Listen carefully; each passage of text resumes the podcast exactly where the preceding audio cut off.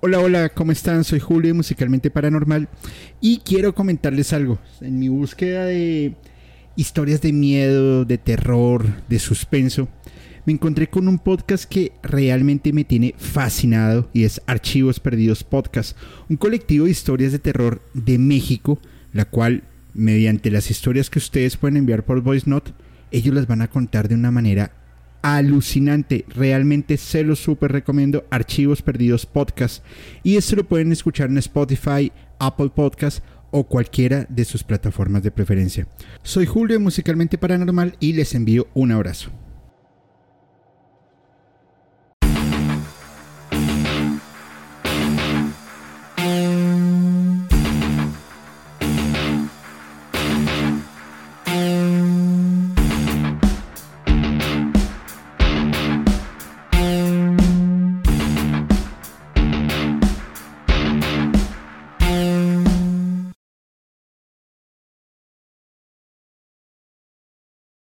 Muy buenas noches y bienvenidos a un capítulo de Musicalmente Paranormal.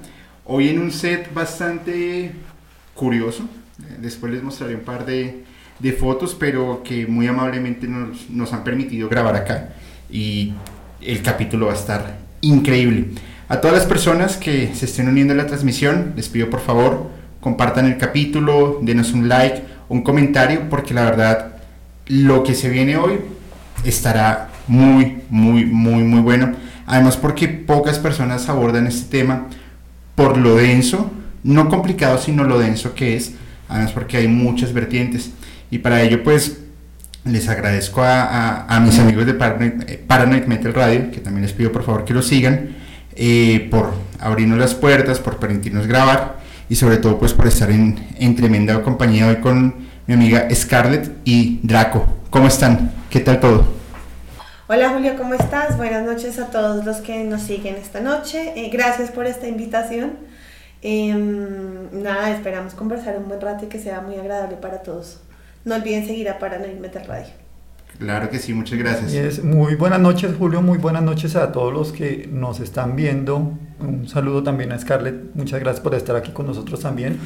Y de verdad, muchas gracias por la invitación. Realmente este es un tema que sí vale la pena tratarlo y sobre todo desmitificar muchas cosas, porque se habla mucho de vampiros por toda parte y es bueno saber de dónde vienen y para dónde van.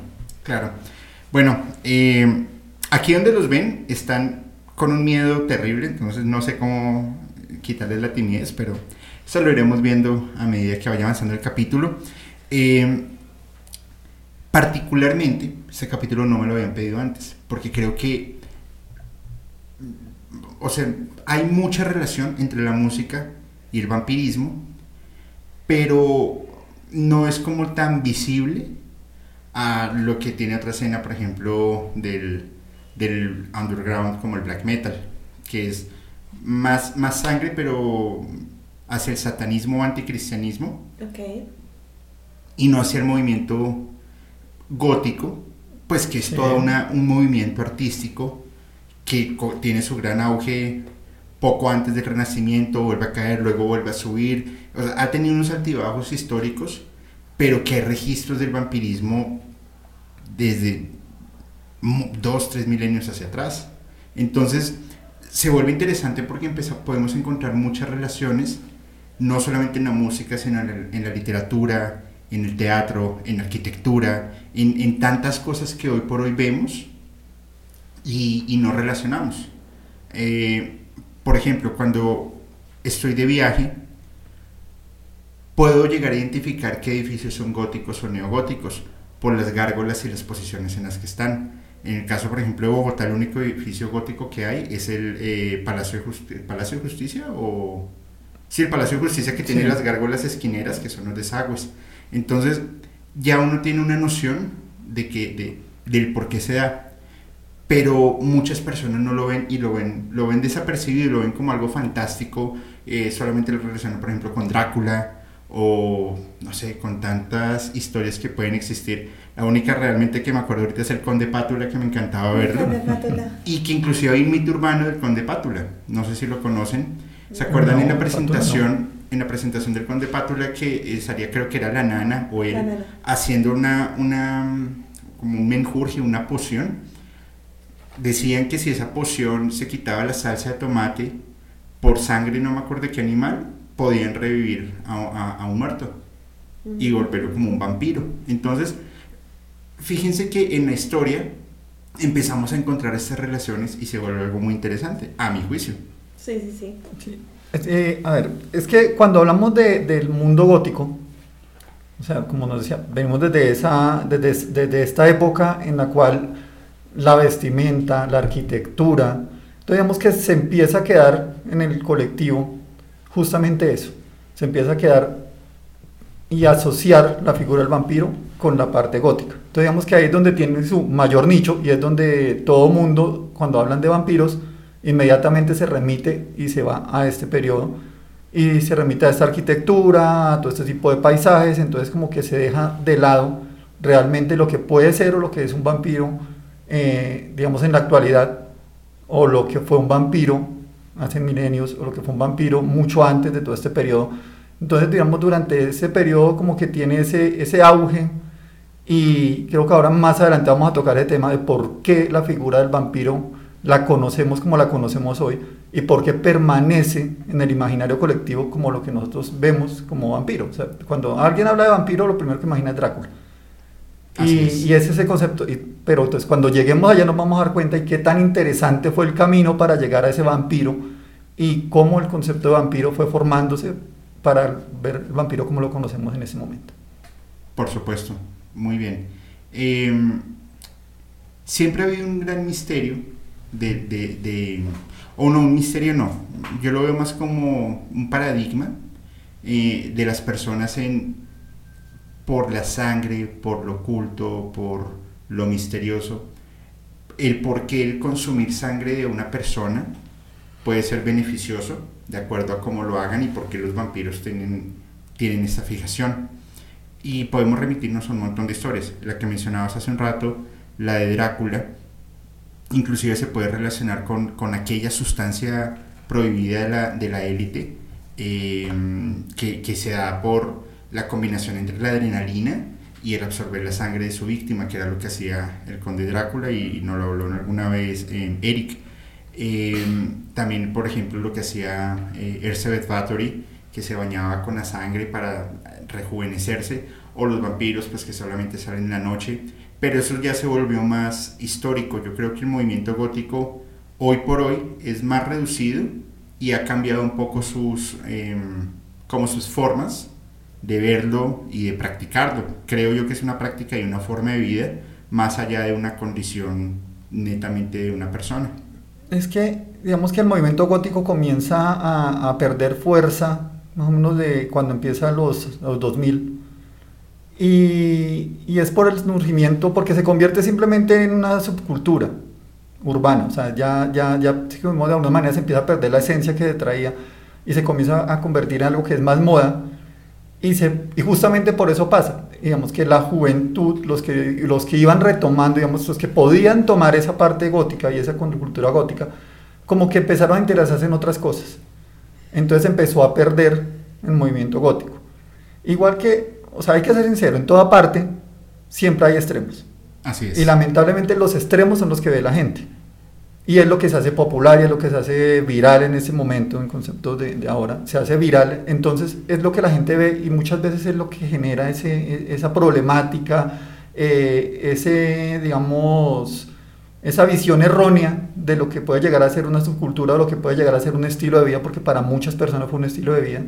Digamos, en la parte de Europa fue digamos, más fuerte, fue mucho más eh, aceptado. Y asimismo muchísimas cosas, justamente por la misma idiosincrasia de cómo estamos, cómo se forman la, la, la misma cultura. Estamos hablando en Latinoamérica, pues el movimiento gótico no va a ser tan bien visto como lo fue visto, digamos, en la parte europea, porque justamente eh, es más arraigado lo que nos decía ahora de, de, las catedrales góticas, todo este tipo de cosas, pues es más de allá que de acá. Claro. Entonces el concepto de, de, de lo gótico viene más de allá. Entonces, acá, en Latinoamérica, es mucho más difícil que un movimiento gótico pueda tener cierta fuerza.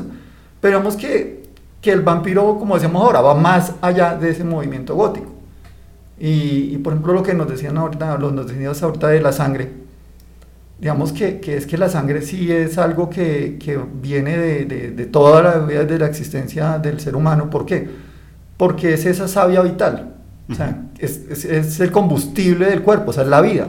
O sea, la, la, la, sangre como tal representa eso, representa la vida y muchísimos ritos en todas las culturas han tratado de, de, digamos, de alguna manera, de representar esa sangre de alguna manera y es justamente ese, ese, esa fuerza, ese poder que se le da a la sangre y ese ofrecimiento que se le da siempre a los dioses, que son los que de alguna manera desde siempre han pedido esa sangre. Entonces, digamos, el concepto de sangre como esencia de la vida, justamente de ahí viene ese mismo poder que puede llegar a absorberse de la sangre.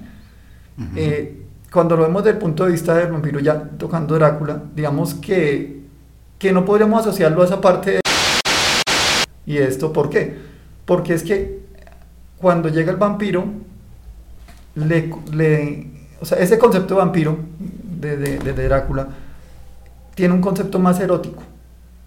¿Y qué busca? No busca el temor, busca alimentarse, pero las sensaciones de erotismo, o sea, a través de esa sensualidad que se le, que se le imprime a la parte de alimentarse de, de la sangre de, la, de, su víctima. Pero, y es de nostalgia, ¿no? También, o sea, es de la remembranza, es del yo siempre he creído que los vampiros siempre son esas especies ancladas en el tiempo que no se adaptan.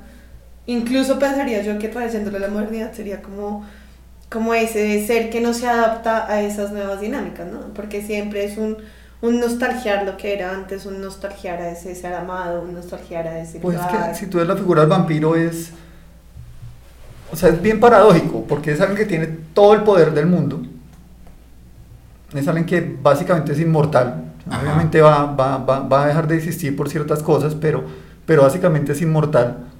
Eh, como te decía, tiene todo el poder del mundo, pero sin embargo está condenado. O sea, sin embargo no puede disfrutar de ese poder, no puede disfrutar eh, de, de, todo lo que tiene porque vive una condena. Entonces, como una paradoja, existe ¿para qué? Para sufrir. O sea, realmente no encuentra ese momento de, de, de tranquilidad porque todo el tiempo va a estar ahí no puede ligarse, no puede amar realmente, pese a que ama, debe ser consciente que no puede amar, pues porque va a perder a la persona que, que ama. Claro.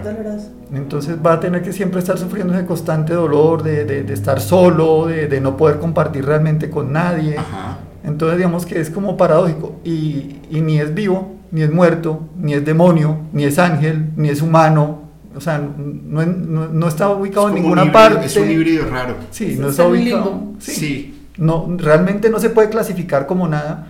Entonces, ni como ser de la oscuridad es algo, ni como ser de luz es algo. No es odio puro, no es amor puro. O sea, está ahí en el medio de todo. Pero el vampirismo, a mi concepto y dentro de lo popular, sí lo ven como algo eh, oscuro. Claro, la lectura que se hace no es romántica ni nostálgica, sino como eso que causa temor, eso que no es visible, eso que me causa pánico, que creo que es lo que le da vida a muchos de los mitos y de las historias de terror en general en cualquier parte del mundo. Si tú te das cuenta cuando dicen, esa mujer la poseyó el demonio y es una persona que sufría de epilepsia y la tenían amarrada a la de su casa. Hay muchas historias en Latinoamérica que datan de del desconocimiento propio de esas cosas, ¿no? Y creo que el desconocimiento hace que se cause ese tipo de terror. Claro, ¿sí? claro, claro. Entonces, todo lo que nos resulta desconocido, nuevo, raro, diferente, siempre va a generar un poquito de temor. Entonces, eh, no es lo mismo, por ejemplo, salir uno con el pelo rojo o tatuado en una zona de Bogotá cualquiera, en una zona muy tradicional o pueblos muy recónditos todavía en Colombia, ¿sí? Uh -huh. mm, y si a eso le sumas, eh, no, es que de hecho, hay ritos colombianos en donde hacen uso de sangre y cosas, pero en los animales. Entonces, por ejemplo, te decían antes, si hay dolor de cabeza, entonces tú abres un animal en la mitad y la sangre te la pones en la cabeza y te refresca y te vas a curar. ¿Sí? Okay. Y cogían, digamos, eh, eran, usualmente utilizaban, eran estos chulos, ¿no? Sí. Entonces, los abrían y con el agua, o sea, con la sangre de estos animales, pues te ibas a curar de, de esos fuertes dolores de cabeza, de cuando había una sirve para la, para la, para um, aumentar los glóbulos rojos a personas que tienen leucemia, uh -huh. lo mismo sangre de, de, de, chulo o, ¿cómo se llama? Eso para el cáncer, Papagayo, eso también. Para el cáncer. Ah, papagayos creo que son en México. Sí, no y, los, y los utilizan en esos mismos términos. Acá Acá- incluso los pavos los utilizaban para eso, ¿sí? ¿Ah, sí? Y la sangre de armadillo lo que hacían era abrían el armadillo, los armadillos también, y los limpiaban y la sangre en el totumo del armadillo se la ponían. Entonces decían, con esto me voy a curar y va a pasar de todo. Entonces, creo que todo lo que sea místico, extraño, va a causar, por un lado puede ser, no sé, es que me parece como tan del concepto religioso porque es, es todo lo que es desconocido para mí va a generar una inquietud, ¿sí? Por eso lo paranormal siempre tiene un espacio importante en todo. Exacto, entonces por eso, por eso hay cabida para los ritos satánicos, los ritos religiosos, los ritos de cualquier otro tipo, ¿sí? Es, es esa inquietud por ver más allá de lo que yo no conozco. Lo que pasa es que las personas sé. siempre están buscando una explicación a algo. Algo. Y siempre Y- están buscando un porqué de algo. Y es lo natural de las personas. En, en- en- en O sea, esa curiosidad, o sea, la curiosidad es na- natural en, en cualquier ser pensante y está buscando justamente eso, pero no, o sea, al no encontrarlo, tiene que darle un concepto místico. Tiene que pon- y ponerlo en algún lado, o es místico o es malo. Si yo no lo conozco, o lo que conozco viene de un experimentar malo, entonces es malo, ¿sí? O lo que yo vi, ejemplo, no sé, alguien vio a una señora, yo tengo una memoria de niña y es, yo vi a una señora muy adulta abriendo un ave para ponérsela en la cabeza y para mí esa señora era una loca, ¿sí? Y yo decía, esto que hizo está mal porque le hizo daño a una especie, ¿sí? Y la lectura de, de mi abuela y de mis tías alrededor era se está sanando, ¿sí? Entonces es desde el punto de vista que vos vas a analizar, Sí, al final para todo, hay una, para todo siempre va a haber una discusión sí. y siempre va a haber un sí estoy de acuerdo o no, no estoy de acuerdo.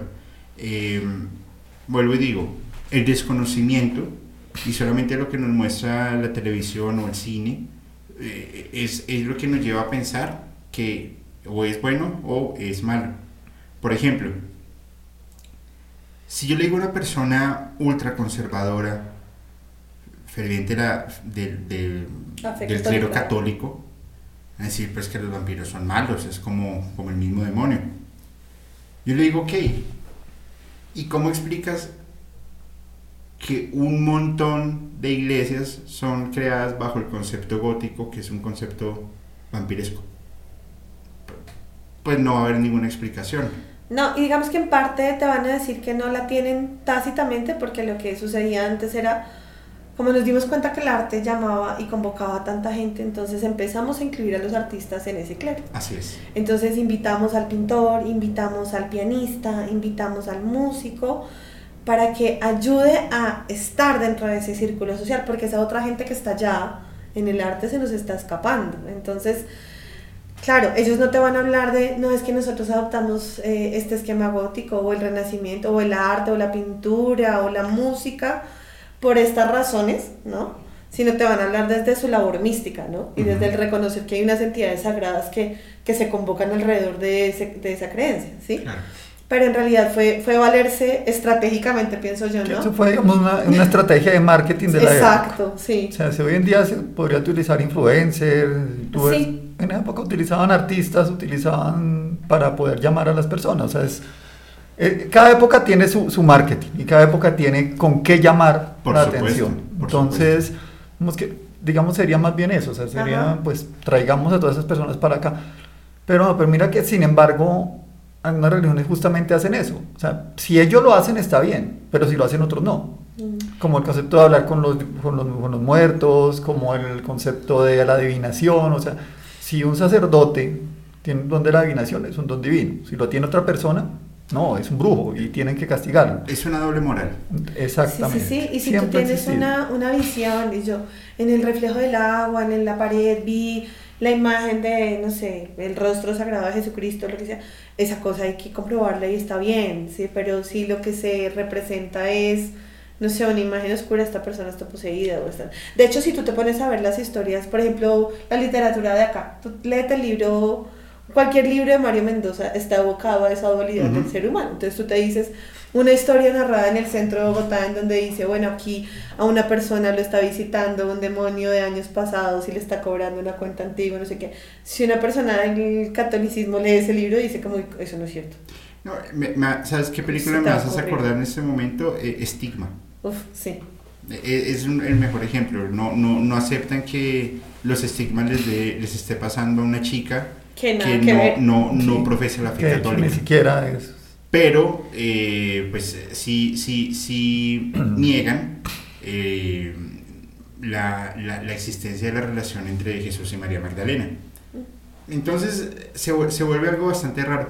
Que a propósito, esta semana vi un, un video que no sé en dónde tienen el cráneo de María Magdalena. En, en una exhibición, algo así. Lleva dos mil años como en una urna. o sea, no le puse mucha atención. Fue Súper loco, me parece.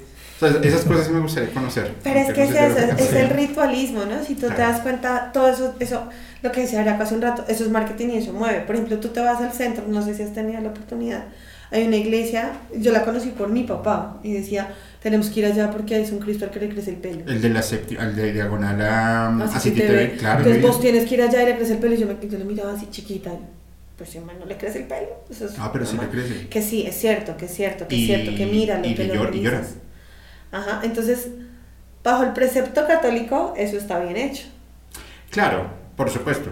A- Ahora, si yo tengo una, una, una figura alegórica Satanás y Una digo que le santa crece, muerte, o que una le santa crece el muerte, pelo. Pero bueno, depende, porque en México sí es bien visto. Sí, no, Aquí si no. estamos hablando de Colombia, ¿no? No, en no, México, no. pues, Es, es como lo que decía yo ahora, o sea, con el tema gótico, o sea, allá en Europa es mucho mejor visto que acá en Latinoamérica. Y Y eso de depende de la idiosincrasia de cada región. Por ejemplo, lo que vemos en México, la Santa Muerte, maravilloso.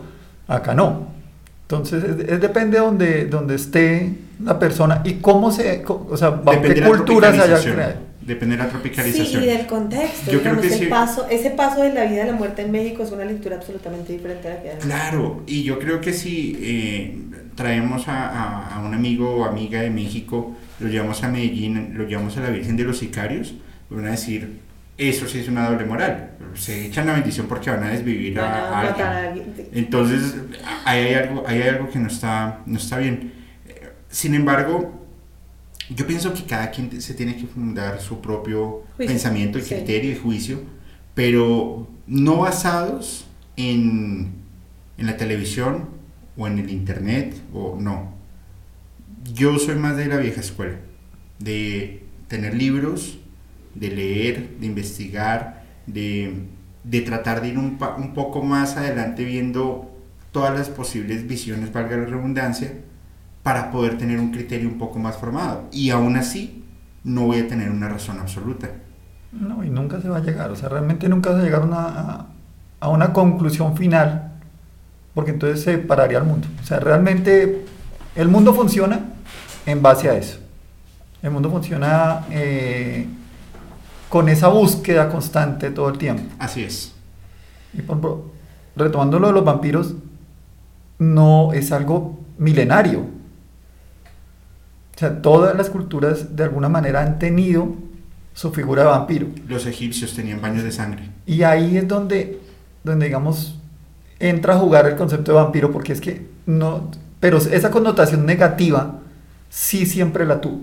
O sea, realmente sí siempre tuvo la connotación negativa el vampiro. Vinimos a ver lo romántico fue después. Después, pero pues ya fue por la parte del vampiro literario, pero hasta, hasta ese momento el vampiro no era una figura de bondad, no era una figura de luz, siempre fue vista como una figura negativa. Pero, pero porque es, nuestra, es la tropicalización de las figuras. Yo lo veo así. Recuerden cuando salió hace un par de años en Netflix Lucifer, la, la- serie.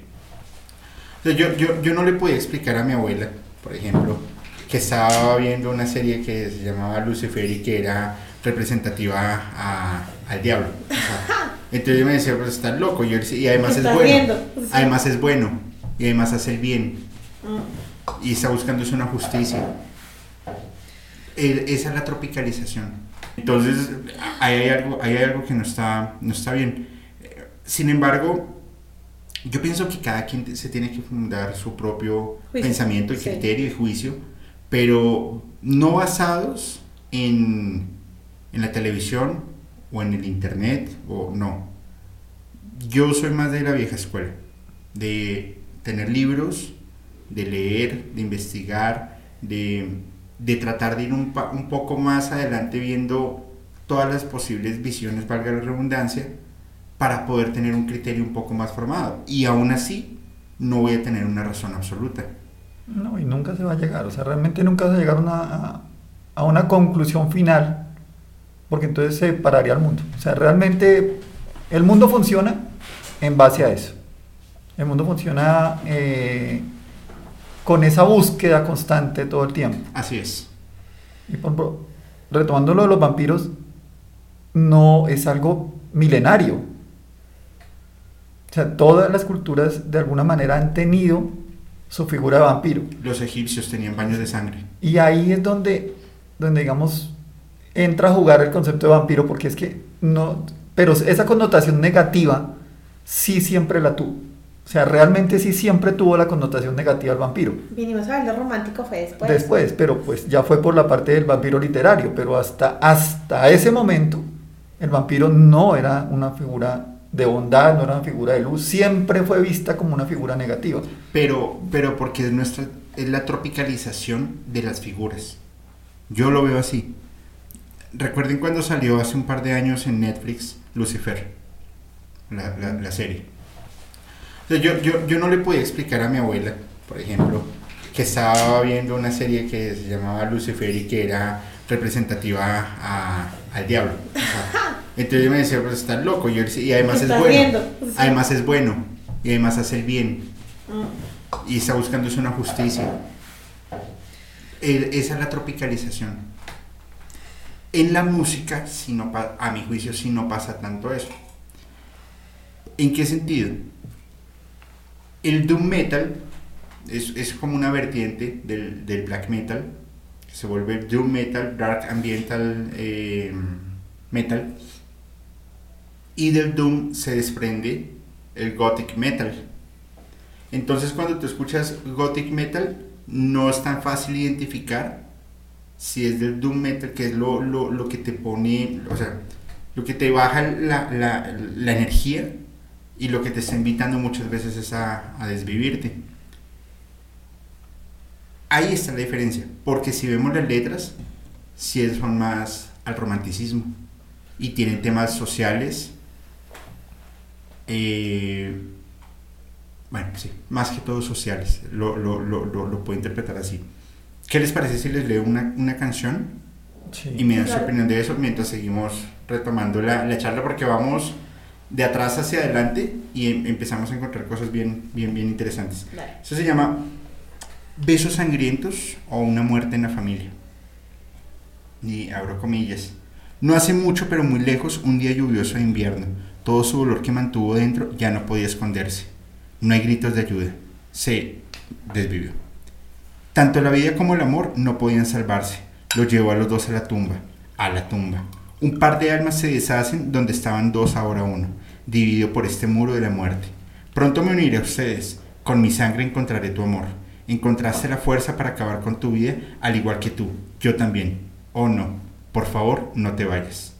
Es como una muerte, una muerte en la familia. No te mueras. Una piscina carmesí tan cálida y profunda me arruinó sueños sin fin. Tu mano en la mía, seré valiente. Llévame a esta tierra y terminar. Es, llévame esta tierra y terminaré todo esta noche, el fin de la vida. Desde la oscuridad siento tus labios y pruebo tus malditos besos. Pero te pido por favor, no te vayas. Es como una muerte en la familia. No te mueras en mí, no te mueras a mí, no te mueras sobre mí, no te mueras. ¿Qué opinan de ello? Yo, yo veo que siempre está abocando ese dolor. Así es. O sea, el dolor independiente de hacia sí mismo y hacia otra persona. Ujú. Entonces, yo siempre he dicho que es el momento en el cual uno escucha una canción. O sea, si yo estoy en un momento eufórico, en un momento feliz y escucho la canción, pues la verdad no va a tener ninguna relevancia para mí. Y no me va a afectar de alguna manera. Si yo estoy en un momento de depresión, en un momento de, de una energía súper baja, pues, ¿qué voy a recibir yo con la letra? Eso no es el o sea, subconsciente. peor, de una vez voy a recibirlo absolutamente todo. Entonces ya va a empezar a implantarse en mí ideas, el sufrimiento es mayor, que- como que empieza a entrar en un círculo en el que, que difícilmente va a salir y si vuelve y escucha otra antes más, que lo deprima más. Entonces yo, yo algunos conocí a alguien que decía, cuando yo voy a tomar alcohol es porque estoy contento. Ujú. Yo Sí, no el- el tomo con cuando estoy deprimido porque no, ni encuentro la solución, ni me ayuda, ni me hace nada. yo si me tomo algo, me lo tomo porque estoy contento. O si no, prefiero tomarme un tinto, un vaso de agua y pensar. Y sí, tiene toda la razón, pero es que normalmente la gente hace lo contrario. O sea, mezcla el alcohol, música depresiva y de pronto otras cosas que lo hacen pensar diferente. Y pues eso es un cóctel que, que ya sabemos a dónde va a llevar a una persona. Es vivir. Sí. sí. Yo, yo, lo que vengo que lees es, es, lo que decíamos hace un rato, ¿no? Ese nostalgiar, ¿no? Ese no querer soltar, ese no querer soltar a, a, a, ese ser amado, ¿no? A ese ser querido, el no querer despedirse, no te vayas, te voy a encontrar. Y fíjate que si hacemos un, un, ¿cómo se llamaría eso? Como una confrontación con lo religioso, casi que podríamos decir que el vampirismo y lo religioso se llevan de la mano. Porque tú, ahí, porque tú ahí entrarías a decir, yo estoy nostalgiando porque en el amor no puedo quedarme con ese ser que, que no me va a durar la eternidad, que yo sí voy a durar, ¿sí? Y lo tengo que soltar, y lo tengo que dejar, y tengo que navegar no sé cuántos años para volver a ti y estar contigo y ta, ta, ta. Y cuando tú entras en el esquema religioso, ojalá estas personas que son seguidoras de la Virgen María y todas estas cosas, el, el, entrar en esa vigilia, en esa oración, porque te voy a encontrar y voy a poder besar los pies de María, o las manos, o sus llagas, o sus estigmas, como estabas hablando hace un rato, va a ser poder acercarme a ese amor. Entonces, claro, yo estoy diciendo que el vampirismo y seguir a la Virgen María es la misma cosa, pero si te fijas, si te fijas, si te fijas... Fuertes declaraciones de Scarlett. declaraciones de Scarlett, vamos a tener vírgenes vampiras. Pero, pero si te pones a pensar, es ese, ese no, eso que no vamos a poder alcanzar. Esa añoranza. Esa añoranza, es, el querer estar allá, el querer, digamos en el caso de los religiosos, el querer salvarme y encontrar un lugar y mi pedacito de cielo amarrado allá, ¿sí? Y en el caso del vampirismo es poder detener ese dolor que me causa distanciarme de eso que amo, de eso que tengo, de eso que soy, o de eso que no podré ser, ¿sí? Porque si te contaba Araco hace un rato es, es el limbo, es, estoy y no estoy, hago parte o no de un escenario y, no, y es esa angustia de no saber qué voy a hacer. Así es. ¿Sí? Creo que ahí se, se, cruzan esos dos puntos, ¿no? Y ahí es donde yo digo, la gente va a encontrar en qué creer, sea bueno o sea malo, y usted puede dedicarse a cualquier rama, ¿sí? Y cuando decía Araco hace un rato los extremos, ahí es donde vas a poder ver qué tanto puede dañarte o no una inclinación. Yo creo que todos los extremos son malos. Es que desde que lleguemos a, la palabra fanatismo, no importa en dónde la apliquemos, siempre va a tener un problema. Sí, es, es, algo que ya se vuelve extremo y, y, empieza a rayar sobre lo lógico, lo correcto y lo coherente. Esta canción es de una banda americana, nacida, nacida en el 89 y se conocen como los padres del dark metal y eh, con un ensamble entre el doom metal y se llama Type O Negative. Y básicamente ellos cogieron el death rock, el, rock de la muerte, cogen el rock gótico, lo fusionan, lo ponen en ritmos punch para llevarlos hacia el metal. Es muy, muy, em, su sonido es muy único. Eh, eh, bueno, no es muy único, es muy fácil de reconocer por los bajos y las altas distorsiones.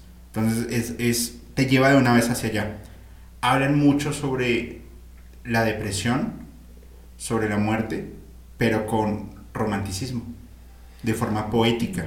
De hecho, el video de Christian Woman es muy, o sea, un corte muy religioso y como llevando a la otra parte, o sea, cómo, cómo, cómo, la, cómo el mismo ser humano puede ir transformando esa pasión de algo sagrado en una pasión carnal, digamos de alguna manera. Así es. Porque finalmente la pasión es lo mismo, o sea, el sentimiento nace igual.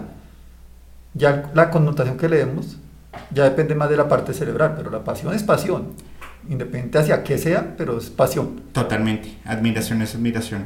Y, y, y se vuelve interesante el trabajo que ellos estaban haciendo, porque no solamente lo hacían de, de forma muy como muy vistosa, muy coloquial, como otras bandas que narran exactamente lo que hacían y les hacían a las personas, sino ellos lo hacen con humor negro, con sátiras, con sarcasmos, romanticismo, llevando a un, fin. Inclusive, eh, en el 2004, 2003 creo. En su página web colocaron una, una lápida en alusión a Steely, que era su bajista y cantante. Y claro, pues todo el mundo se sacó donde dijo, pero pues no, no, él está vivo, ¿qué pasó? Y era porque se estaba alejando la banda y la banda pues lo estaba apoyando básicamente como para que se tomara su tiempo, como ese receso, y volvieran y siguieran pues rompiéndola dentro de la escena. Pero en 2010, en 2007, perdón, sí falleció, le dio un infarto y ahí quedó. Ya en 2010 la banda dice, pues se nos fue el, el, el frontman, no hay nada que hacer gracias. Y es que... Además que sería muy difícil ver Type of Negative sin Peter Steele. O sea, uno como... Además que yo tengo ahí como un delirium tremens con Peter. No, es que mira que, que, que, es que uno identifica, no solamente por las letras eso, sino o sea, o sea por, por, la misma voz. Claro. O sea, esa profundidad, o sea, e, e, ese, ese, ese tono de voz como transporta realmente a ese tipo de música. O sea, se compagina muy bien la música con el, con el tono de voz que tiene. Pero además tú lo ves y, y, y, Peter siempre es leído, o sea, en el círculo social de, de, personas que, con las que me hablo, la lectura siempre es, a mí me parece chévere que sea él el que cante con esos rasgos de soy un desgraciado, me veo súper poderoso y, y, me importa un pito el mundo. O sea, que de hecho en las entrevistas era como, pues te acá de muy mala gana, no me interesa, pero era más como una finta corporal, ¿no? Porque claro. realmente era una persona supremamente sensible. Lo que pasa es que volvemos a, a la discusión que justo antier la, la, tenía esa misma discusión con Carlos y con, y con Alex, en sentido de... Con Carlos y con Alex, ¿quién puede discutir Carlos con Alberto ellos? Y, bueno, sí, bastante raro. ¿Me paran, eh? Teníamos Nunca. un debate con ellos en donde yo, yo les decía que habían artistas y habían, o bueno, bandas, que si uno de sus miembros se salía, hasta ahí llegó. Hasta ahí llega la banda. Y les coloqué varios ejemplos en ese momento. Les hablaba de Richie Zambora con Bon Jovi. Richie sí. Zambora se fue, Bon Jovi se fue al carajo. Eh, si se fuera Rubén de Café Tacuba, pues Café Tacuba no, no sería Café Tacuba. Eh, Soda Stereo se, se va a Gustavo Cerati, pues Soda Stereo hizo una gira en 2020 y fue, para mí fue un fiasco completo. Fue, fue, para mí, que fue el concierto, es como ir a un karaoke. No, no hubo nada más raro. Eso le pasa a estos mismos de mm, los argentinos. ¿Cuál de Versuit. Versuit Vergarabat. Ah, sí. sí, o sea, ah, Versuit. sí. no, Versuit. Nada, nada. Así hay un montón de ejemplos. Jarabe de Palo, le, le sucedió lo mismo. Chris Cornell con Aeroslave, con eh, la otra banda, se me, se me va el nombre. Linkin Park con Chester Bennington. Son, son tan particulares y tan únicos su forma de hacer música que no importa el género, no importa el mensaje, no importa absolutamente nada. Y una cosa, lo que tú dices es muy cierto, una cosa es lo que tú veas tras haciendo tu show y otra cosa muy diferente es como tú seas como, como persona. Mm. Pero ahí, ahí, ahí me hago una pregunta. Al yo estar cantando canciones cargadas con esta energía, yo creo que algo se ha de pegar. Creo claro. Bueno, más porque yo creo que el tema, el hecho de componer una letra de ese estilo y cantarla es porque yo quiero transmitir esa sensación o ese instante o ese momento por el que me estoy cruzando, ¿no? Y pues yo no sé, yo, yo me imagino, o sea, me hiciste pensar, ¿sabes en qué? En esta canción de Eric Clapton, cuando él se siente y empieza a componer la canción dedicada a su hijo y decía, bueno, ¿qué va a pasar ahí? O sea, ¿qué va a pasar ahí? Tú dices...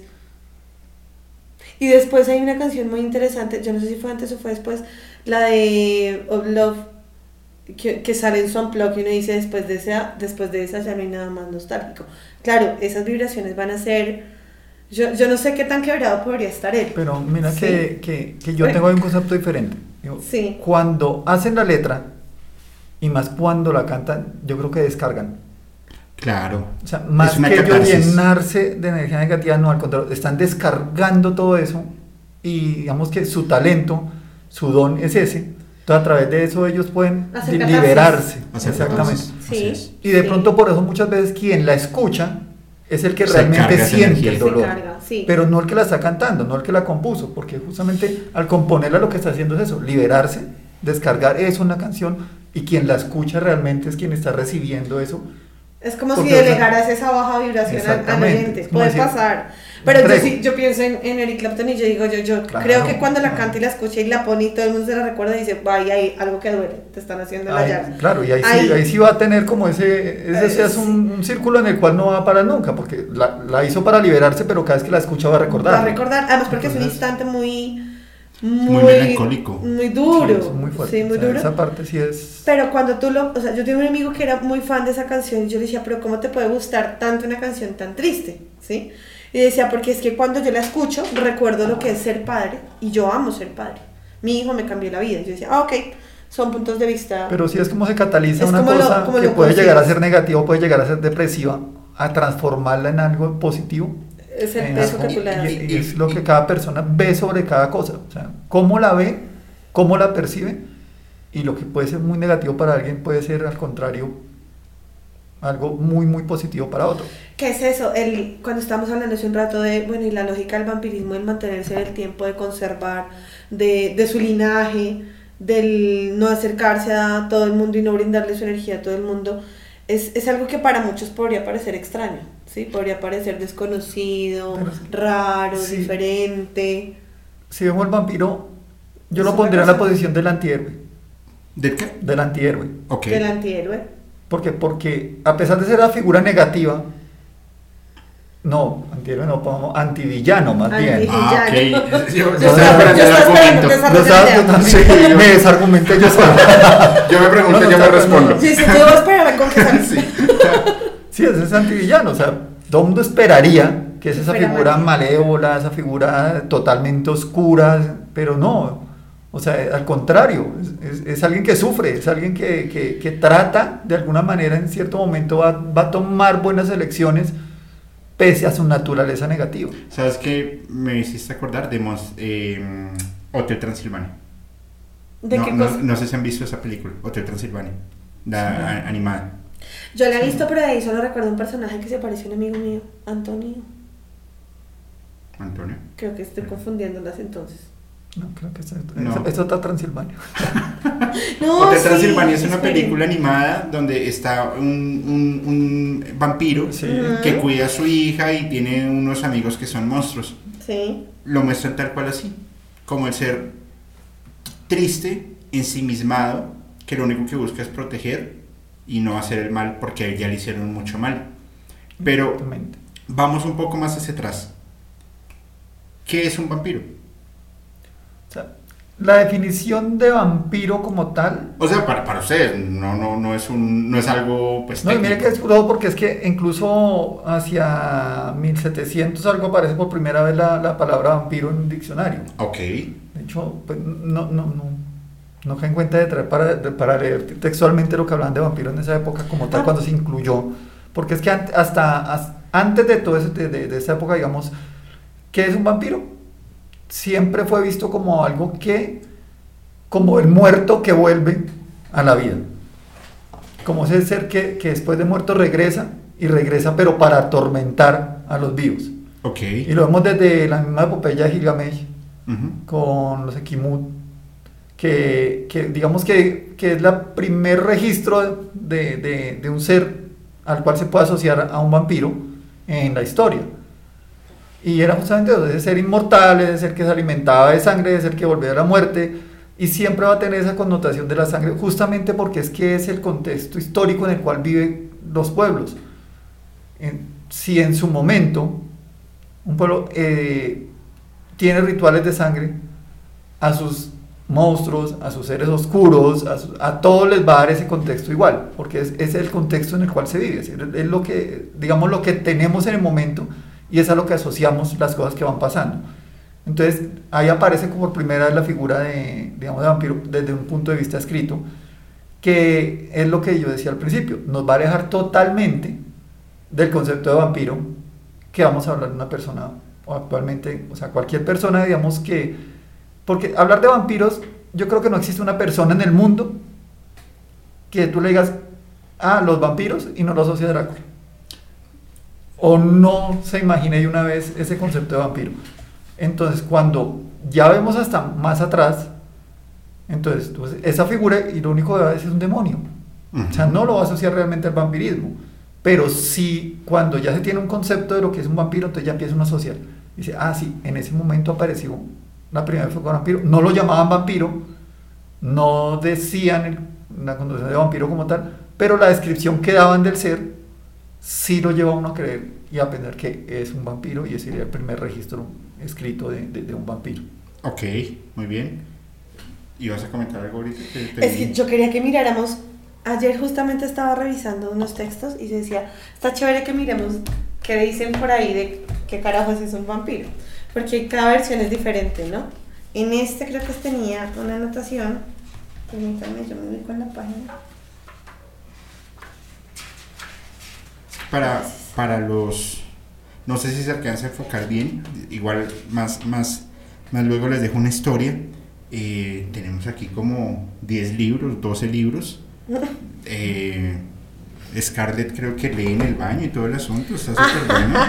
Un montón de libros justamente de, de, mm, de- de vampiros, de historias, de Anna Rice, que es una, una, una de las escritoras más influyentes del vampirismo asociados a temas religiosos también, curiosamente. Sí. Y ahorita les voy a contar una historia de una banda que utiliza textos de Anna Rice para hacer, para hacer música. Una banda italiana, yo creo que ustedes la conocen. Muy, muy, muy buena. Vamos a ver qué dice Scarlett. Ah, ya lo encontré. Chan, chan, chan, chan. Chan, chan, chan, chan. Pues aquí hay varios textos que sí luego quiero recomendarles. De hecho, este es mexicano, querido mío. Ok, O vampiro. sea, encuentro- esta edición, esta edición de David Scott Ok, encuentro con los muertos.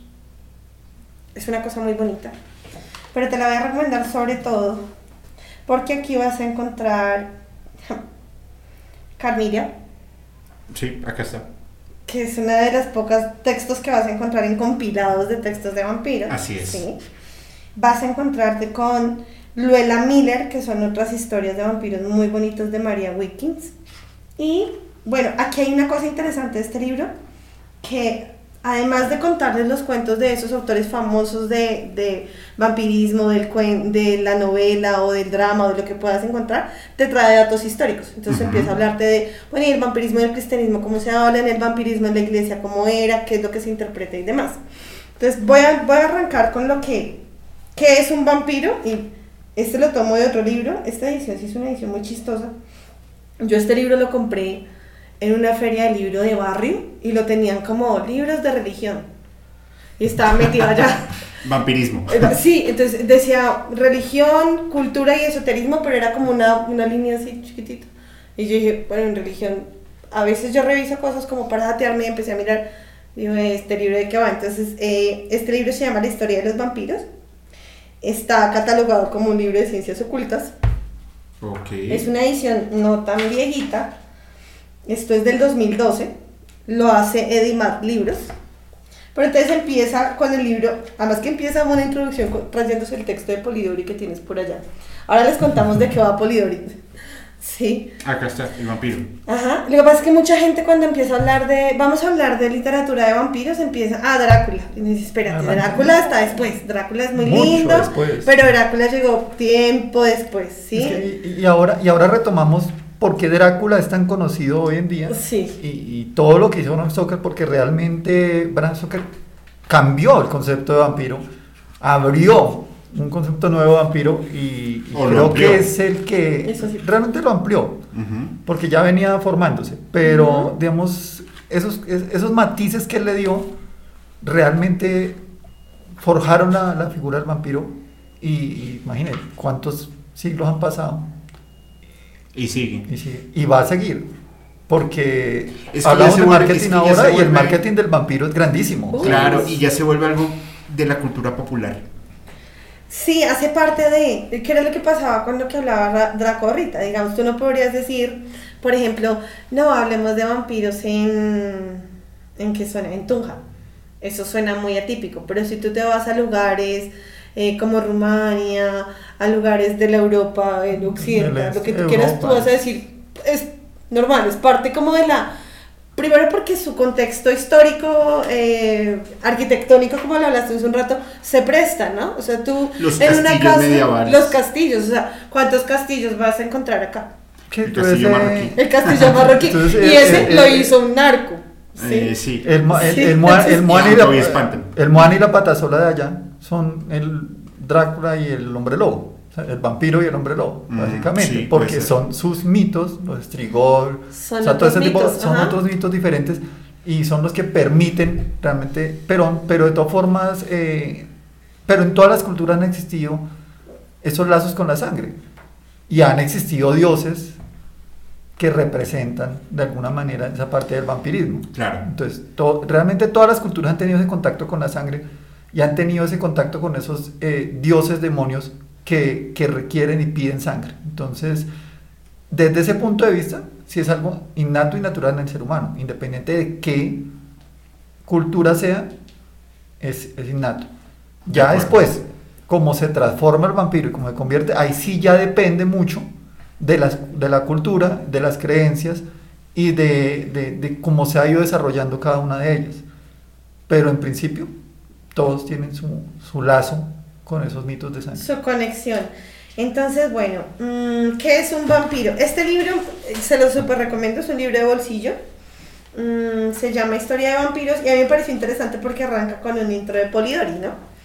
Entonces, bueno, dice, su cuello y el pecho estaban manchados de sangre y en la garganta se veían las huellas de unos dientes que se habían clavado en una de las venas.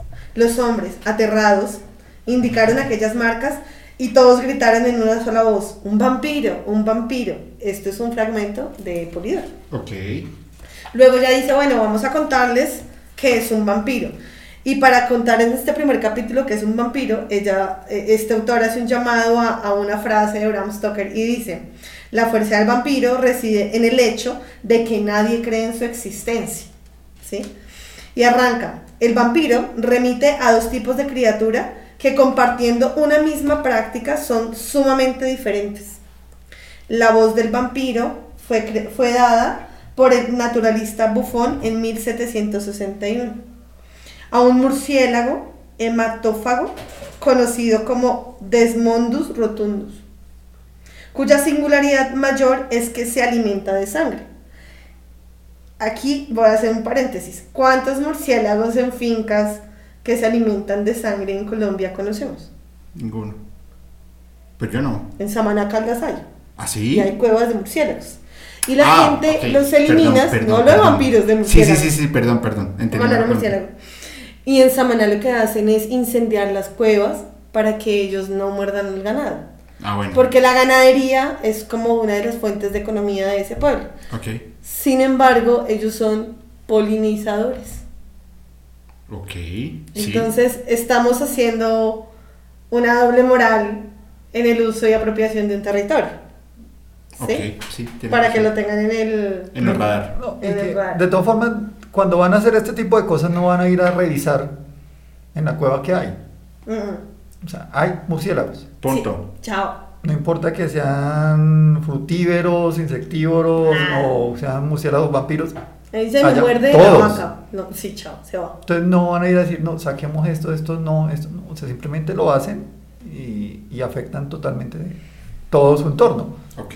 Y es por ese, por ese temor. Bueno, pues ahí sí, en, en cierto modo, desde el punto de vista biológico, sí, la transmisión de ciertas enfermedades, ciertas cosas, y pues, otras cosas. Ajá. pero pues habría otros métodos, ¿no? Sí, Sí, en eso sí estoy también de acuerdo. No, no es la forma. tienes que ir a lo más recóndito. Porque todavía hay lugares en Colombia en donde mm, incluso las zarigüeyas Ujú. son asesinadas porque se comen los huevos de las gallinas. Y tú, si tú te das cuenta, es una, una especie en vía de extinción, ¿no? Ajá. Y es uno de los animales que uno más quiere recuperar en este país y dice, por favor, no les hagan daño. No, pues se comió los huevos, lo tengo que matar, chao. Es complejo. Esa es, es la tontería del ser humano. Aquí hay algo muy curioso y es que dice, bueno, este murciélago del que les hablaba ahorita, Desmundus rotundus, del que habla el libro, vive en regiones oscuras y se alimenta de noche. Eso tiene todo que ver con lo que estamos hablando, ¿no? Y dice, son de color gris, amarronado, de cara aplanada, orejas pequeñas y puntiagudas, y su hocico es corto y su labio inferior tiene forma de V. Entonces ella empieza a decir, ok, eso se conecta con lo que estamos hablando, ¿no? Con los colmillos superiores filosos e inferiores pequeños. ¿Qué pasa? Chupa la sangre a través del canal de su labio inferior y raras veces produce un daño. Es decir, es como si fuera un ser que lo único que busca es existir, mantenerse en la realidad del tiempo. Estos animales son claves en tanto en el imaginario popular los ha identificado como un vampiro. ¿sí? Entonces, este libro dice, ah, bueno, los vampiros vienen de los murciélagos. De esos seres que se alimentan de sangre y viven en la oscuridad y están en la noche. Entonces, un primer elemento que podríamos decir que, que cataloga mm, poder decir que algo o alguien es un vampiro, Está en la noche. está en la noche, es un ser de la noche. Pero Y es un ser desconocido. Que, que en cierto modo es- eso ya empieza a incluirlo ya Bram Stoker. Sí. Porque es que Es que este libro los es reciente, vampiros ¿no? literarios anteriores, de hecho, salían a la luz. Sí. Ajá. O sea, cuando salió lo- es lo que yo Crepúsculo, conocía también. cuando salió Crepúsculo y todo el mundo decía, ay, pero es que los vampiros en la luz, y bueno, que brillen es otro cuento que le pusieron.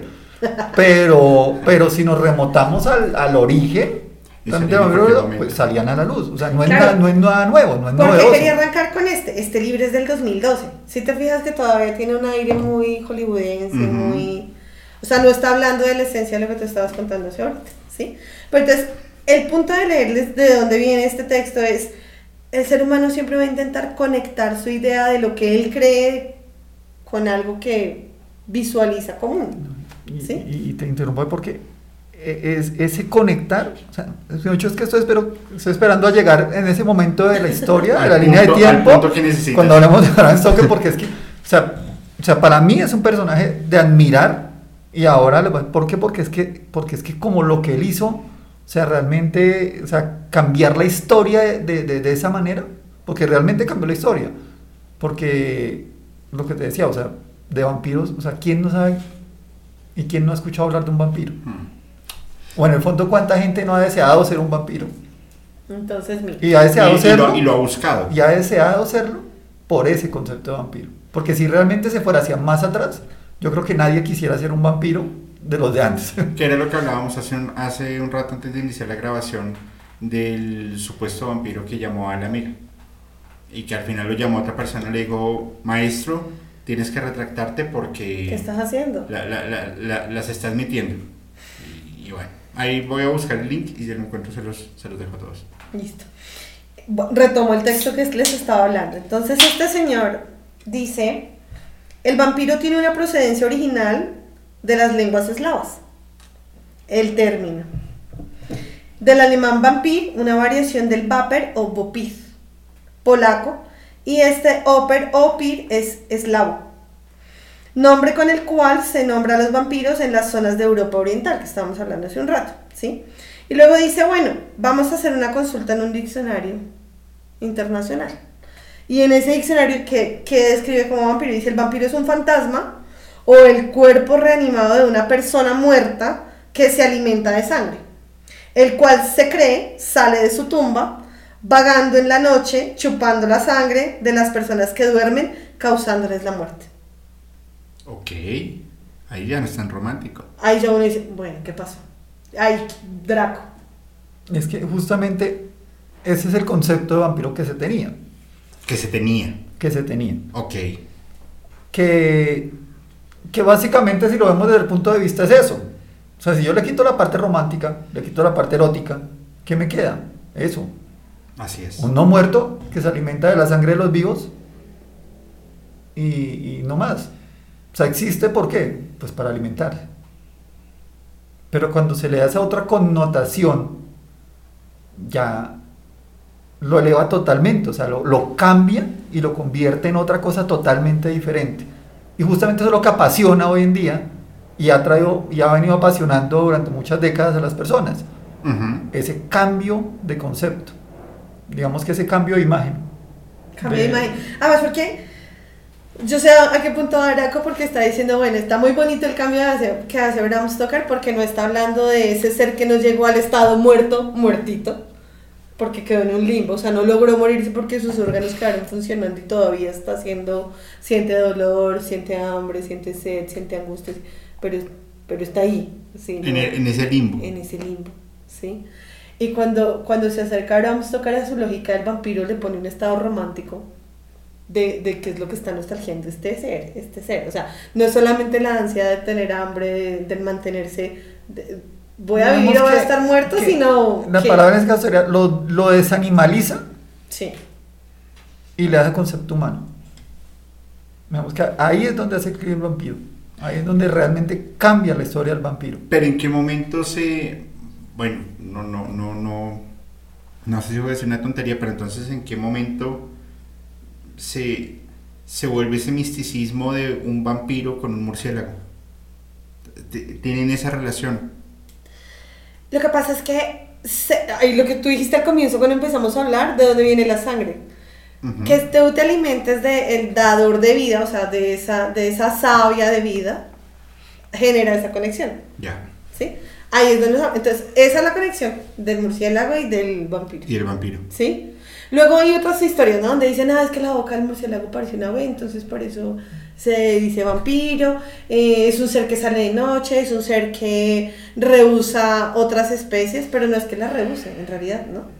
No, o sea, es, Su connotación es otra, sí, pero no las Lo que rehúsa. pasa es que cuando, digamos, cuando se, cuando se toma de concepto que no es normal que un animal se alimente de sangre, un mamífero, o sea, si lo vemos desde ese punto de vista, porque pues insectos es otra cosa, pero que un mamífero llegue a ese punto de alimentarse exclusivamente de sangre, entonces digamos que de alguna manera genera esa, esa, esa Claro. connotación de qué pasó ahí, o sea, ¿por qué? Y si le adicionamos a eso que sale solamente puede- sale de noche, duerme en el día, entonces digamos que, que ahí empieza a darle como ese, ese contexto a esa historia de los vampiros y comienza a asociarlo entonces a esa figura. Me hicieron, me hicieron recordar, ahorita estábamos hablando del estado del vampiro, ¿no? De ese ser que no tiene su estado de no muerto, o sea, ¿sí? Desvivido, como es. tú hace un rato, desvivido. ¿Ustedes se vieron alguna vez un capítulo de cuentos de los hermanos Grimm donde le pagaban a un man para que cuidara la tumba, para que el alma se fuera para el cielo? Sí. Esto tiene todo que ver con el cuidar ese estado de pasar de un estado al otro. Sí. Mucha gente hacía vigilia sobre las tumbas de los no de, de sus seres queridos, ¿sí? Con el fin de asegurar que ningún otro ser o ninguna otra especie o que ninguna otra ¿cómo decirlo? Mm, ningún demonio se llevara esa alma a un lugar que no fuera un lugar santo. Y eso en, en el cristianismo y en el religioso sigue pasando. Pasa la, cuare- la cuarentena que hacen luego de que la persona se va, entonces la novena, La entonces no, no es cuarentena. es como una... No, son los nueve días. creo que- No, Una novena. no, no, no. Hay un rito religioso en donde pasan todas las noches, le- ahí se turnan Le las re- señoras, para rezar. las señoras y lo hacen durante 40 días. No son nueve días. Acá, pero, pero no es una cuarentena. no, no, no, no, es un rezo que se hace durante Ya. 40 días. Y dice, vamos a asegurar el cuidado de ese ser para que su paso a la muerte y a otro plan sea seguro. Ah, Ok, no, no, no sabía. Y decían que cuando alguien se levantaba de cuidar esa zona, pues ahí era donde esa persona no podía cumplir con el ciclo y no llegaba a ese estado de muerto, muertito, Ok. ¿sí? Y en esa desviación es donde empezaban las otras ideas de si va a caminar, que regresaba, si y regresa. regresaba a atormentar a los que no lo cuidaron Sí. y todo ese tipo de cosas. De hecho, los aquí nacen de ahí, o sea, es Sí. de- cuando, la- cuando había un mal entierro, entonces ahí podía nacer un equimo y salía eh, este, este ser a atormentar a los vivos. Y nacía de eso, de un mal entierro. de un mal entierro. Y era, ay, si usted no vela a sus, a sus muertos, es como el, el- el acompañar en ese último aire a esos seres más amados. guiarlos. Guiarlos. Que se parece un poco al rito que hacen en México, ¿no? Sí. Esa guía y ese caminar hasta no sé cuánto más allá, tiempo es. ma- más allá de recordarlos es orientarlos. es orientarlos. Entonces acá, pues no sé si netamente acá, pero digamos que en varios lugares el rezo y el acompañar y el estar cerca a ese ser querido durante esos días aseguraba que no se perdiera, que su camino al más allá fuera bueno. ¿sí? Y eso es parte de lo que enriquece mucho de los mitos y de los cuentos y de la literatura y de lo que se habla en términos de si estás muerto, si eres zombie, si eres vampiro, si eres... Y digamos, es- esa parte del rito funerario de todo, pese a que han estado siempre en la historia de la humanidad, eh, en esa parte de Europa, más o menos entre el siglo XVII y XVIII, fue muy arraigado justamente por esa epidemia de vampiros. Porque fue una época en la que realmente se vivió con todo el temor la existencia de los vampiros. Y era un hecho cierto en su momento. Entonces, ¿Por qué era un hecho cierto? O sea, era, era, el, era el común. O sea, me refiero porque, o sea, para, para la gente del momento era la realidad. Y era frente a, era a lo que se enfrentaban cada noche y cada día. Pero, perdóname interrumpirte, pero, a ver. Si tú, si tú me preguntas a mí, ¿existen los fantasmas? Te digo sí. ¿Los espectros? Sí. ¿Los demonios? Sí. ¿Existen los vampiros? Ahí está el tema. Y lo acabo de leer Scarlett ahora. Su mayor padre radica en eso. En que no podemos decir si sí o si no. No sabemos. Porque es que justamente como decimos al principio, no se catalogan en ninguna, en, en nada. Entonces, todas las de no vivos, no muertos, no arriba, no abajo. No, no, estás ahí. No están, están y no están. Están y no están. Y no estás en, un, en el, ¿cómo se llamaría? En ese espacio donde vas y asustas o molestas a los otros porque tienes un cuento pendiente, sino es un estado mío. O sea, es, individual, o sea, no, no, no está ahí para comunicarse con nadie como podría pensarse en un fantasma, por ejemplo. Sí, exacto. espíritu. Es que está ahí porque quedó atrapada esta energía ahí, porque de alguna manera necesita alcanzar la luz, necesita liberarse, necesita comunicarse. No, el vampiro no necesita nada. Pero, pero, hay de nuevo, perdón, pero que no necesita nada, dentro de la cultura popular necesita sangre. No, no. Para, para... Bueno, la necesidad de la que hablar era es otra. No necesita nada para manifestarse. Ah, ya, ya, ya, ya, No necesito moverte la silla para que sepas que estoy. Y, ya, ya, ya. y no está esperando un favor.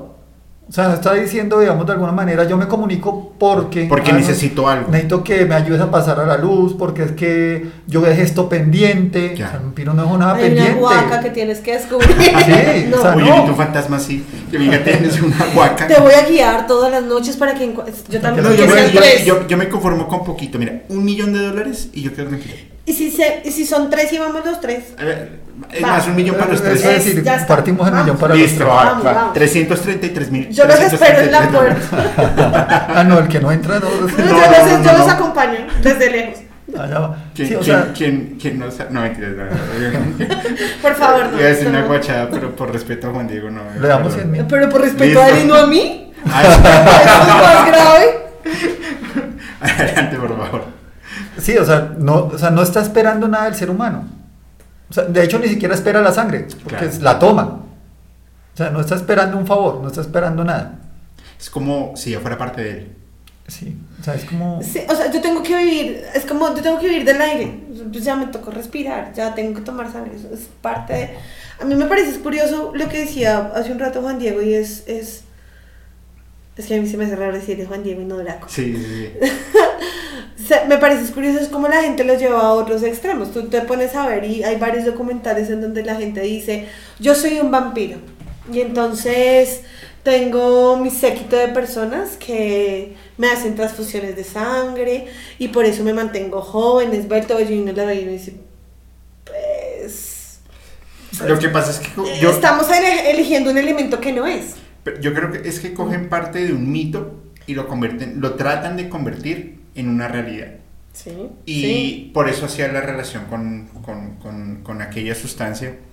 Eh, que no la menciono no es porque sea cobarde o porque tenga libro de persecución, no, no, no, es porque hay algo que se llama instinto de supervivencia y me gusta seguir compartiendo videos y no quiero que me desmoneticen.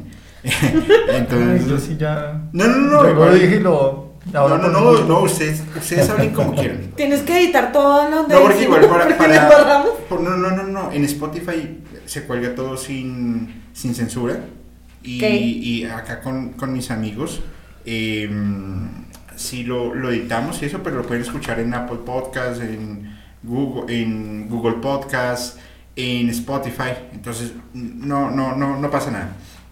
Después de que lo dije fue que caí en cuenta, pero bueno. No, no, no pasa nada. Lo que, a, a lo que quería llegar era justamente con esta sustancia, eh, lo que buscan es a través de la sangre también poder mantenerse jóvenes, hacer un tema ritual y todo lo demás, pero se vuelve algo que yo sigo insistiendo es un mito, no es una realidad, o Es por lo menos no es una realidad bueno, comprobada. Si tú vas a buscar si hay vampiros, y muchas veces me han preguntado, ¿existen los vampiros actualmente? La respuesta es no sé. O sea, no sé, porque realmente si existiera no va a estar saliendo a decirme, hey, mire, yo soy un vampiro. Creo que es lo último que le interesaría. Lo, lo que menos le iba a interesar es eso. Sí, sí. Y si existen, y si llegan a existir en este momento, puede ser cualquiera. ¿Sí? No necesariamente tenemos que pensar en alguien de mucho poder y podría llegar a ser cualquiera. Podría ser el señor de la esquina, la- el compañero de, de universidad, el compañero de trabajo, y no lo sabríamos. Pero, pero fíjate que, que más allá del saber o no saber, y si está o no está, lleva siglos en la historia, tiene literatura infinita, yo me imagino que debe tener de rituales un montón, hasta la música. Eh, por, por eso sale el metal gótico, eh, en donde, como les decía, es una, como una evolución del doom metal, del dark ambiental metal, del heavy metal, pero combinan sensualidad, sexualidad, sangre, eh, fertilidad, algo de depresión, literatura, filosofía, todo eh, eh, orientado hacia el romanticismo. Entonces, cogen lo que pasaba en el movimiento gótico y lo convierten en música. Pero que hay que escuchar muy bien la letra para saber que nos estaba llevando hacia algo que es el metal gótico. Eh, de, de- de esta banda, que la, la- la escuché, no sé cómo se menciona porque no, no, lo único que sé decir en italiano es pizza. Entonces, eh, y creo que lo decimos mal y todos. creo que lo decimos mal. O pizza. Es como Entonces, pizza. Sí, si alguien sabe cómo se dice pizza en italiano, por favor me avisen, pero eh, se llama Titres des Vampires, que es una banda Pero italiana. vampires, esos Ah, vinieron. gracias, gracias. Eh, mira, ella sí sabe, yo no, yo no. Ay, yo los Por vi en favor, vivo. vuélvelo a pronunciar. No, ya no puedo. No. Algo espontáneo. Sí, sí, sí, natural. es- Ay, ignorante. Esos son tienes vampires. Sí, Tienes los vampires. Ellos vinieron, ellos vinieron a Bogotá y el Sí. show lo hicieron en Osibar. Mm, mira, no me acuerdo en qué año, creo que fue en el 2018. Ok. Si no estoy mal, yo fui. Fue un show muy bueno. eh, pero a ver, yo no conocía a esta banda de no ser por quien es mi actual pareja, que realmente debimos invitarlo a este plan, porque si hay alguien amante de lo gótico era él. Y bueno, Pero no quiso venir por terco. sí, él dijo que estaba ocupado. Que se quede con sus ocupaciones. Sí, Acá por, si acaso me avisan. Pero quería contarles que el show fue, fue una cosa muy... A ver, cuando a ti te hablan de lo gótico y cuando a ti te hablan de la música, muchas veces en algunos casos molestan con eh, el atuendo, el hacer, en lo místico, en la teatralidad, que eso sucede en otras bandas y en otros grupos musicales y me parece muy bonito. Pero en este show lo que tú ves es, es virtuosismo y una voz de una mujer que es increíble. Sí, ver, ver a Sonia Scarlett cantar, escuchaste el apellido, cantar es una cosa mística porque además tú sientes realmente que hay un poder em, vocal que transita con la guitarra, que transita con la batería, que transita con todo lo que hay alrededor de esa composición musical. El show duró, si mal no recuerdo, como unos 50 minutos. Pero fue un descargue. Uf, fue una brutal. cosa loquísima, pero además vinieron bandas colombianas muy buenas. En este momento no puedo nombrarte ninguna porque, a ver, yo tengo memoria a corto plazo, pero buscaré y te contaré. Sí, mi memoria es una cosa loca. Pero eh, en ese show, toda la gente, o sea, a diferencia de lo que pasa como en otros conciertos, a ver, yo, yo he ido a conciertos de gótico, de black metal, de metal, de brutal, de, de grindcore. Cuando tú ves a la gente parada escuchando bandas como Tears of Vampires, es una cosa de, de observar, ¿sí? De lo contemplativo de la música. Así es. ¿sí? Del detenerse a ver cuáles son los movimientos, cuáles son los cambios, cuáles son las figuras musicales, ¿sí? Pasa tal vez en otros conciertos, pero ahí, en esos, y yo creo que en la música clásica también, ¿cierto? La gente realmente se detiene a ver qué es lo que está sucediendo. No, Porque hay una parte estética, ¿no? A eso quería llegar. Que te lleva a detenerte y ese concierto fue el único concierto en mi vida que yo no cabeceé, como llaman comúnmente, que es mover la cabeza y agacharse. Aunque hay partes que son chéveres que uno puede moverse, porque yo todo el tiempo tenía esta imagen de vamos a contemplar lo que está sucediendo. Porque hay una conexión. quiero, sí, no me quiero perder lo que está Y pasando. más quien vive el movimiento siente esa conexión. Entonces, ¿qué es lo que hace? Que se abstrae en ella. O sea, no necesita, o sea, queda el, el exterior se elimina. Ajá, y además se tocan, y se tocan en vivo luego el Dance, Dance, Dance to Vampire y ella empieza a moverse. Y él y tiene aquí como los cuernos y como su atuendo negro y tú la ves y tú dices, no, pues si los vampiros van a danzar como ella, pues todos vámonos por ese lado, ¿sí? Si lo, lo gótico va a traducirse en, en esa belleza ritual, creo que sería mejor aceptado que mitificado como lo han hecho en otros lugares, ¿no?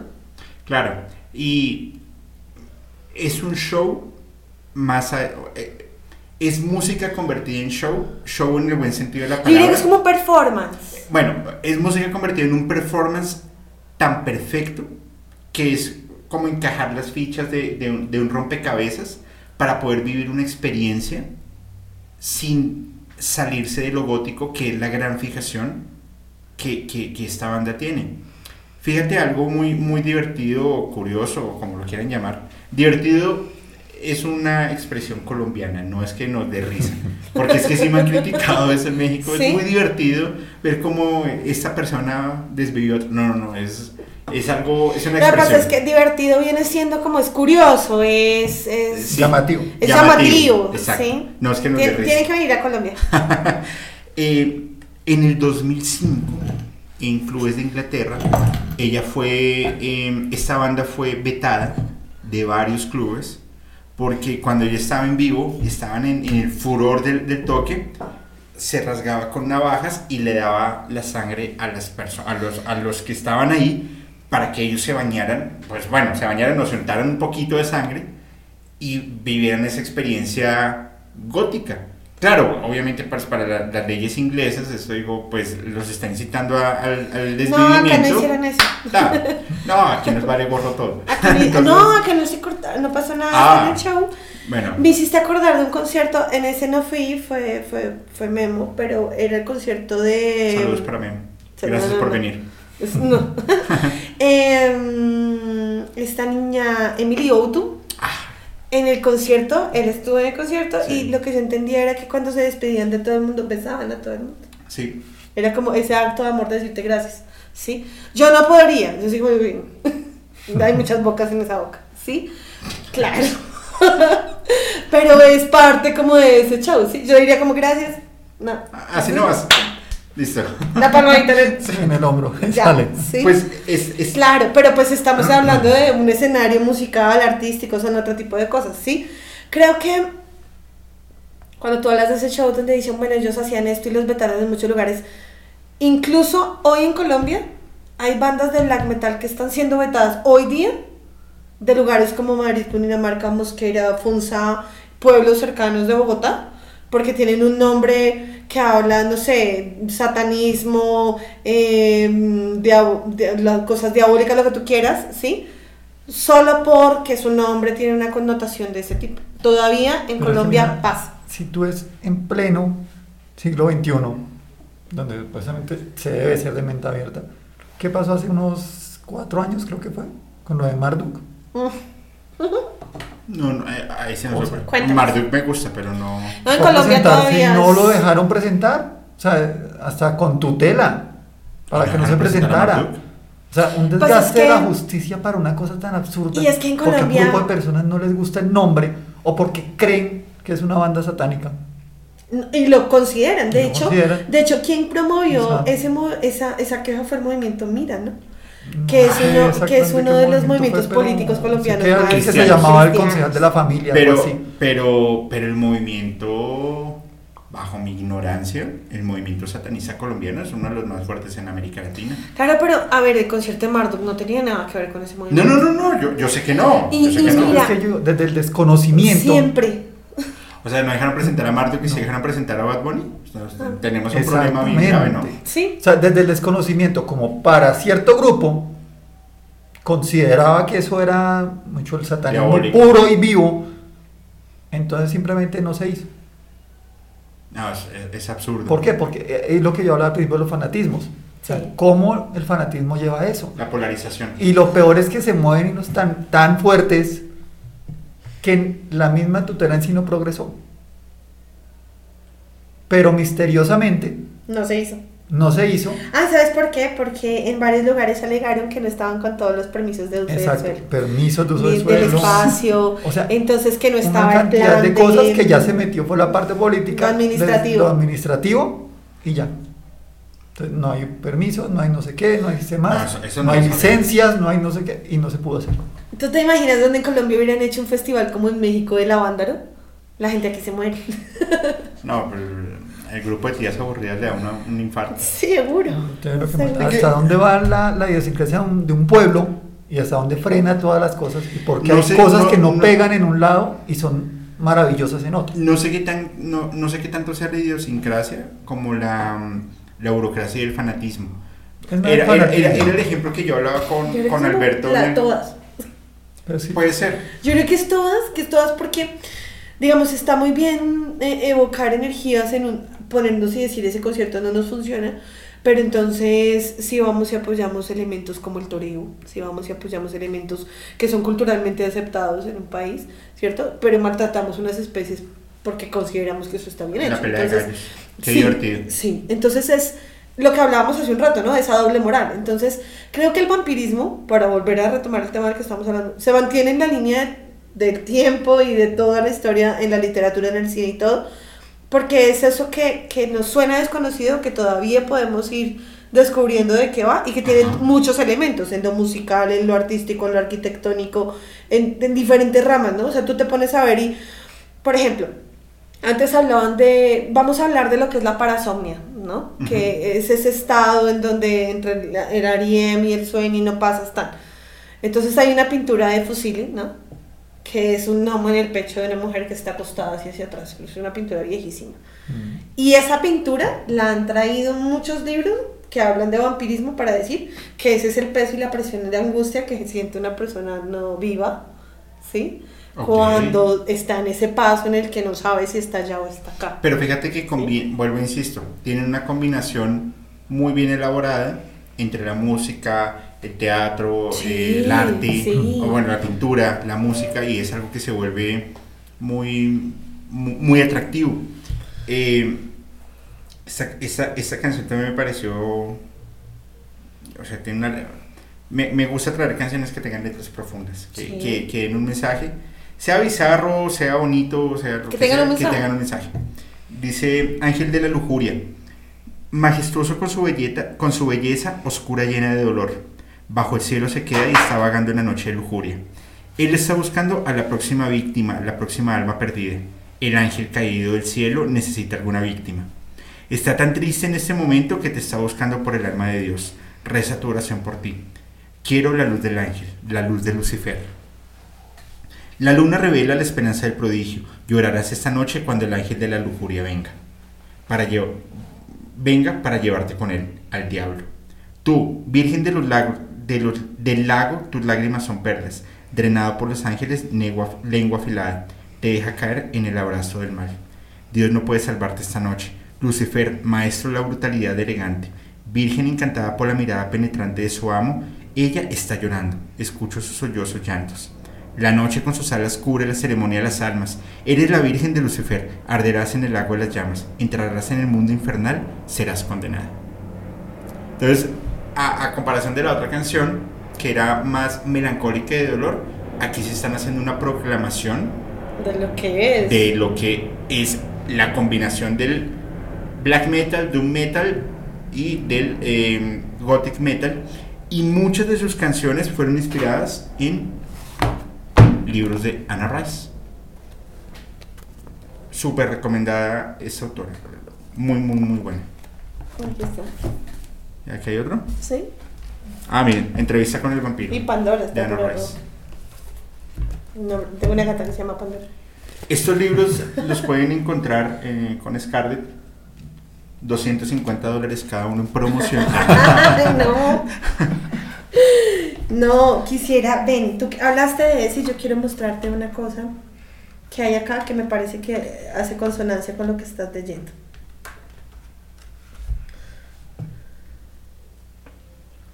Creo que era este, el doctor en paz. Vamos a ver.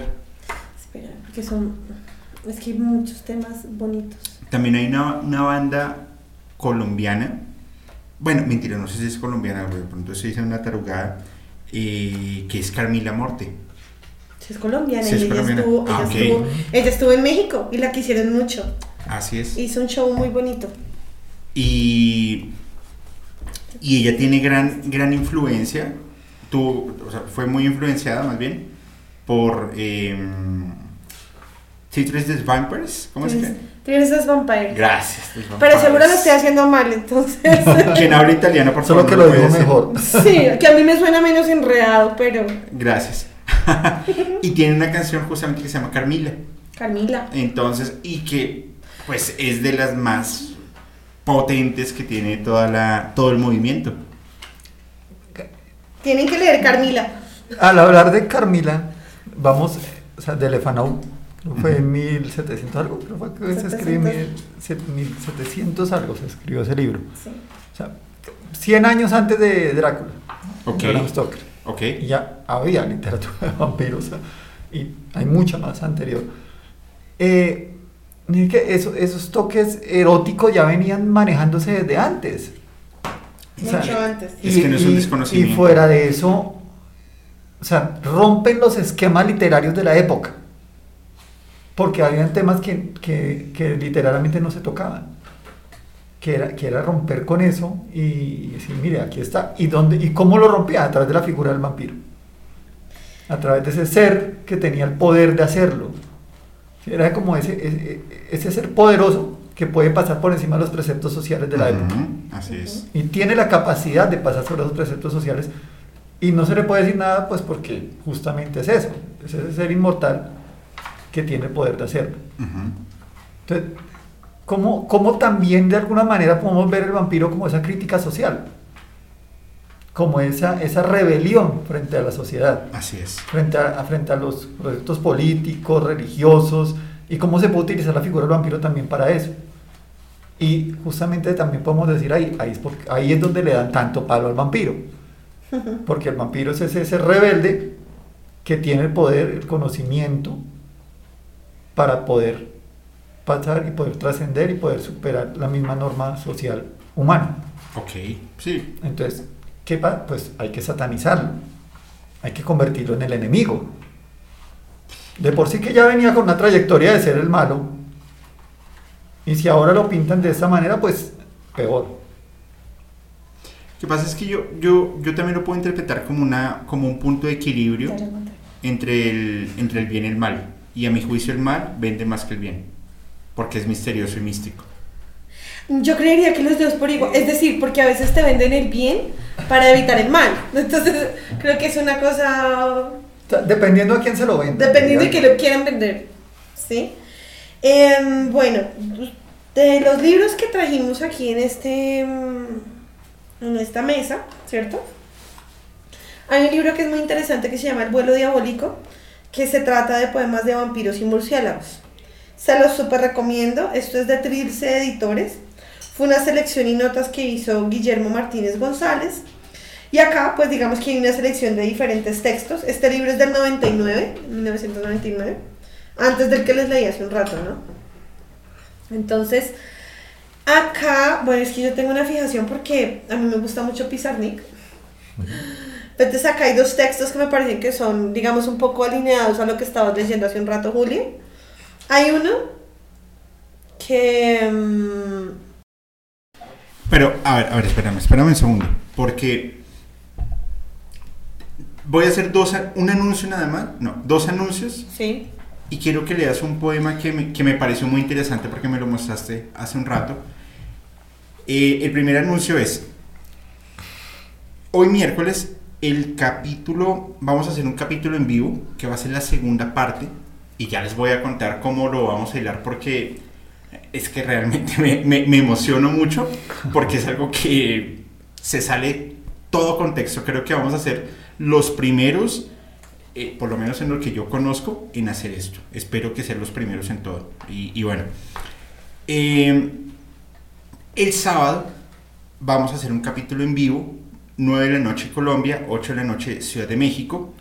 El domingo igual sale capítulo de musicalmente, eh, que va a ser un capítulo de 10, lo- lo- con, con una amiga de ustedes, por supuesto, con eh, Ángel.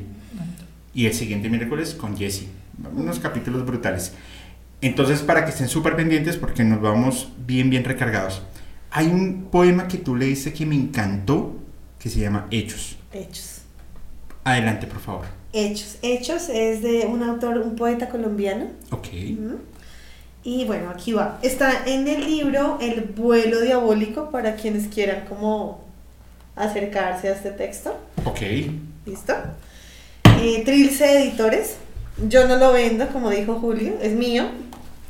Yo, yo lo vendo y lo arreglo con ella. ¿no? Bueno. Hechos. Las vampiresas elaboran filtros de amor o bebedizos para sus citas más íntimas. En las noches de rojo, como murciélagos, bajo la luna llena, revolotean noctámbulas. En el fondo del cielo, en un giro suave, como una sombra rápida o sin luz, se suspenden infinitamente boca abajo. O cortan el aire con sus dientes fosforescentes y chupan la salida afable de la sangre o la tibieza del sol. En los cuellos nocturnos de los amantes, las vampiro se estremecen o se ondulan. El día sábado, a las 8 de la noche, Ciudad de México, 9 de la noche, Colombia, este poema Hechos lo vamos a convertir. ¿Y en qué lo vamos a convertir? En una relación que hay entre el BDSM, la música y el vampirismo. En una historia que cualquier persona podría decir no tiene sentido, no tiene conexión, y créanme que la tiene toda. Por eso les pido por favor que nos acompañen este sábado, ya les dije el horario, en un YouTube Live, donde les pido por favor que preparen todas sus preguntas. El domingo, un capítulo de brujería. El miércoles, un capítulo con una medium. Y el siguiente domingo, la élite parte 2 con Eric Urdapilleta. En serio, por lo que he escuchado, por lo que he aprendido hoy y por todo lo que se viene, les pido por favor, preparen su chela, su botana, porque la verdad el capítulo del miércoles les va, del sábado, perdón, les va a volar la cabeza. Segunda parte, vampirismo, BDSM y música. Sientan la música, vivan la música, pero piénsenla de una forma totalmente diferente. Soy Julio y les deseo buenas noches.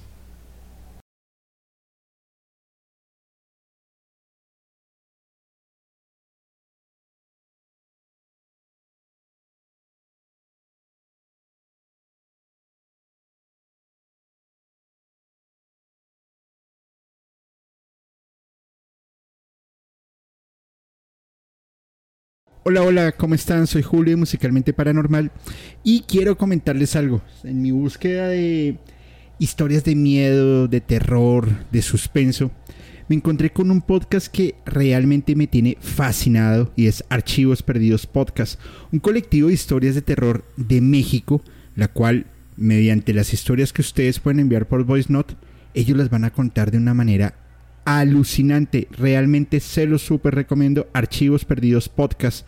Y esto lo pueden escuchar en Spotify, Apple Podcast o cualquiera de sus plataformas de preferencia. Soy Julio de Musicalmente Paranormal y les envío un abrazo.